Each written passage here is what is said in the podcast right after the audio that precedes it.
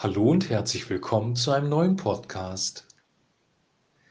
Der Titel des heutigen Podcasts lautet Nutze die Stille. Im letzten Podcast haben wir davon gehört, wie Jesus mit seinen Jüngern in einem Boot auf einen See gefahren ist und wie plötzlich ein Sturmwind auf diesen See gekommen ist und die Jünger in Angst und Panik geraten sind. Obwohl sie erfahrene Seeleute unter sich hatten, haben sie die Kontrolle verloren und das Schiff, das Boot nicht mehr im Griff gehabt. Sie haben dann geschrien und Jesus geweckt, der gerade geschlafen hat, und Jesus ist aufgestanden und hat ihren Sturm gestillt. Jesus ist aufgestanden, hat eingegriffen und das Problem für sie gelöst. Wir haben diese Geschichte übertragen auf unser persönliches Leben, dass wir manchmal in Stürme reingeraten, in schwierige Situationen, die wir nicht mehr handeln können und dass Christus dann derjenige ist, der sich unser annimmt, den Sturm stillt und uns wieder in die Stille führt. Er ist derjenige, der das Problem an unserer Stelle lösen kann. Uns fehlen manchmal die Mittel, wir kommen an unsere Grenzen, aber Christus kann den Sturm stillen in deinem Leben. Das können gesundheitliche Probleme sein, familiäre Probleme, Probleme an der Arbeitsstelle, die wir nicht mehr bewältigen können. Wir können zu ihm kommen. Die Bibel sagt, wir können freimütig zum Thron der Gnade kommen, damit wir rechtzeitige Hilfe finden. Gott ist ein barmherziger Gott. Und wenn wir das machen, wird er in unseren Sturm kommen und uns wieder Frieden geben. Heute möchte ich darüber sprechen, dass es eine Zeit gibt der Stille, vielleicht zwischen zwei Stürmen. Ich glaube, wir kommen immer wieder in schwierige Situationen in unserem Leben. Wir werden immer wieder erleben, dass wir an unsere Grenzen kommen. Aber in der Zwischenzeit gibt es Zeiten der Ruhe, Zeiten des Friedens. Die Bibel sagt, dass Gott uns niemals über unser Vermögen versuchen wird, dass wir nicht in Schwierigkeiten kommen, die uns komplett überfordern. Jesus sagt, dass sein Joch sanft ist und seine Last leicht. Also wir sollen die Probleme des Lebens bewältigen können oder beziehungsweise mit seiner Hilfe bewältigen können, weil wir es nämlich manchmal gar nicht selber schaffen. Aber immer wieder zwischen den Problemen gibt es auch Zeiten der Stille. Einmal in der Woche hat Gott sich ausgedacht, sollen wir uns einen Tag nehmen, wo wir einen Tag der Stille haben, den sogenannten Schabbat.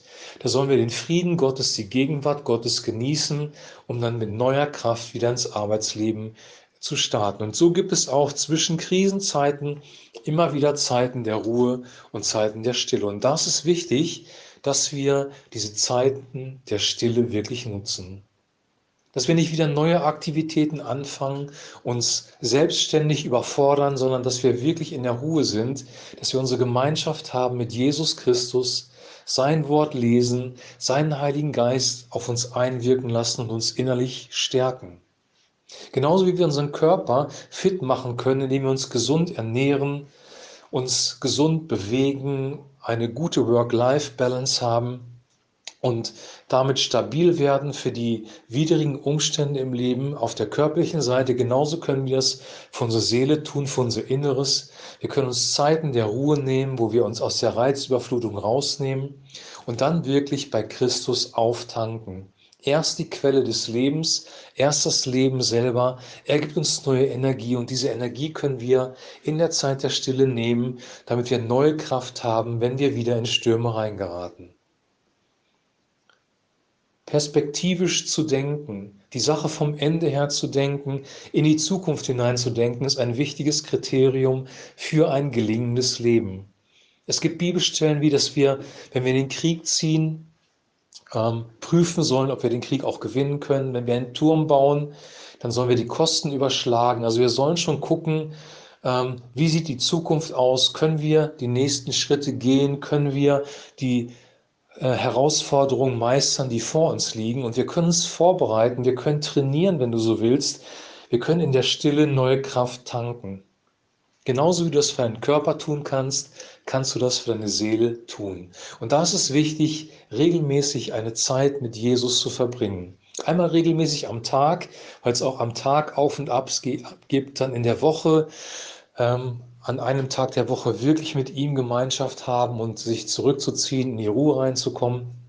Und dann auch so generell im Leben sich Auszeiten zu nehmen, wenn es wirklich die Gelegenheit dazu gibt, wenn eine Zeit der Stille ist, um neue Kraft zu tanken für die nächsten Herausforderungen des Lebens.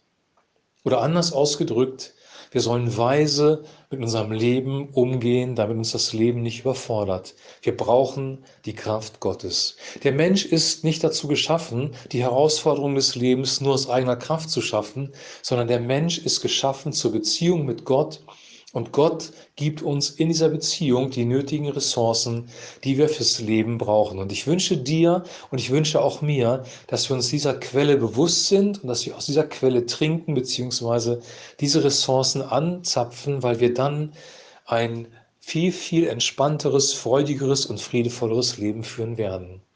Die Gemeinschaft mit Gott, die Beziehung zu Gott ist das Wichtigste im Leben.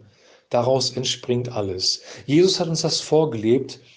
Er hat seine Beziehung zum Vater gepflegt. Er hat immer wieder Zeiten der Stille genommen, Zeiten, wo er in die Einsamkeit hineingegangen ist, wo er aufgetankt hat, wo er dann wieder neu aktiv geworden ist. Und er war ein sehr, sehr produktiver, sehr aktiver Mensch, aber er konnte das nur sein, weil er immer wieder Zeiten mit dem Vater hatte.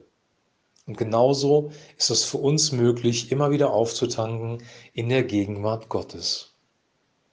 Und das wünsche ich dir und das wünsche ich mir, dass wir diese Prinzipien in unser Leben integrieren, damit wir wirklich ein gutes Leben leben können und auch produktiv sein können.